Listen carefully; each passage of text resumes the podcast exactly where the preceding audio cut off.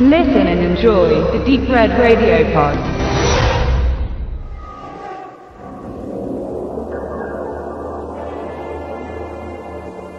Als vor einiger Zeit uns sich die Möglichkeit bot, aus Richtung Mad Dimension ähm, den Film Der Rasenmähermann nach einer Geschichte, Kurzgeschichte von Stephen King zu besprechen, habe ich da als großer King-Fan natürlich zugegriffen, auch in der Hoffnung, meine Sammlung an Blu-rays etwas erweitern zu können. Und das habe ich dann oberflächlich auch getan. Nur als ich mich dann, wahrscheinlich war ich der letzte Mensch auf dem Planeten, der es noch nicht wusste, etwas nähergehend mit der Materie beschäftigte, merkte ich, dass der Film überhaupt nichts mit der Kurzgeschichte von Stephen King zu tun hat.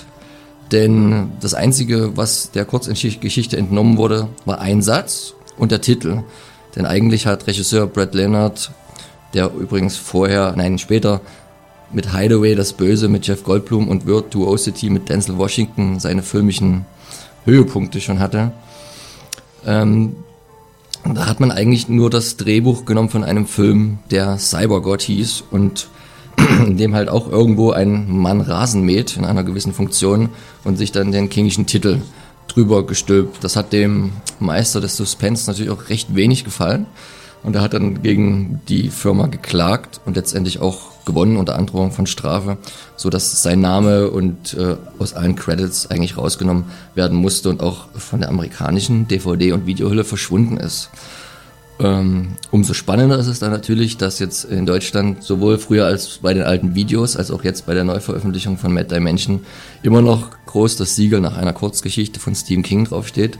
Und ich weiß gar nicht, wie sehr man sich da am legalen Abgrund ähm, bewegt. Sollten sich die Macher vielleicht mal selber fragen oder noch die rechtliche Situation nochmal durchlesen. Die Kurzgeschichte ist eigentlich zehn Seiten lang, auch nicht unbedingt äh, die ganz große Kunst des Meisters. Da geht es eigentlich nur um einen bestimmten Rasenmäh-Service, wo ein fetter, nackter Kerl per Telepathie sein Rasenmäher steuert und das Zeug, was hinten rauskommt, direkt frisst. Ähm, viel mehr gibt die Geschichte gar nicht her. Was dann im Film vorkommt, ist gänzlich was anderes. Das ist ein, naja, so ein bisschen an Tronne erinnernder, ähm, ich will es nicht Abklatsch nennen, in dem Pierce Brosnan halt an einer Bewusstseins- fördernden Droge forscht und die gleichzeitig zum Einsatz bringt mit ähm, äh, Computerspiel, Computersimulation, digitalen Welten und die halt an seinem etwas zurückgebliebenen Nachbarn testet, nachdem seine Versuche mit den Affen gestoppt worden sind und halt aus einem Mann der mit dem Grips eines äh, Zehnjährigen halt eine super intelligente, naja, Maschine macht. Ähm, Ihr merkt, das hat alles nicht viel miteinander zu tun. Die Special Effects waren damals super teuer, haben von den 10 Millionen äh, Kosten, glaube ich, eine halbe Million ähm, verbraucht, was für die damalige Zeit ein recht hoher Betrag war. 22 Jahre später merkt man davon natürlich nichts mehr. Das sieht so ein bisschen aus, wie wenn man The, The Descent äh, gespielt hat damals, falls ihr euch erinnert. Und wie gesagt, Tron hat eigentlich heute noch einen höheren Schauwert, der alte. Das ist jetzt halt ein bisschen lustig.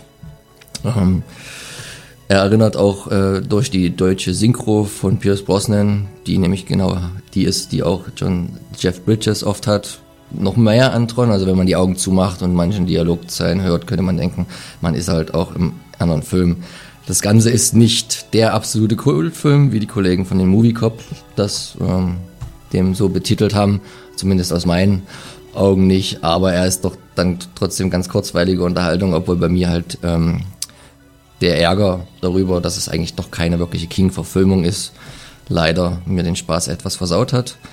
Dem restlichen Publikum war das wahrscheinlich relativ egal, weil aus den 10 Millionen hat er immerhin 32 gemacht beim Einspiel, sodass dann vier Jahre später nochmal Beyond Cyberspace, äh, der Rasenmähermann 2 entstand. Der hatte dann wahrscheinlich noch weniger mit dem Original zu tun, aber guckt euch am besten mal an. Vielleicht findet ihr auch ähm, den Director's Cut, der soll dann etwas aussagekräftiger noch sein, weil eine halbe Stunde länger konnte ich leider noch nicht sehen. Werde ich mir als nächstes mal zu Gemüte führen.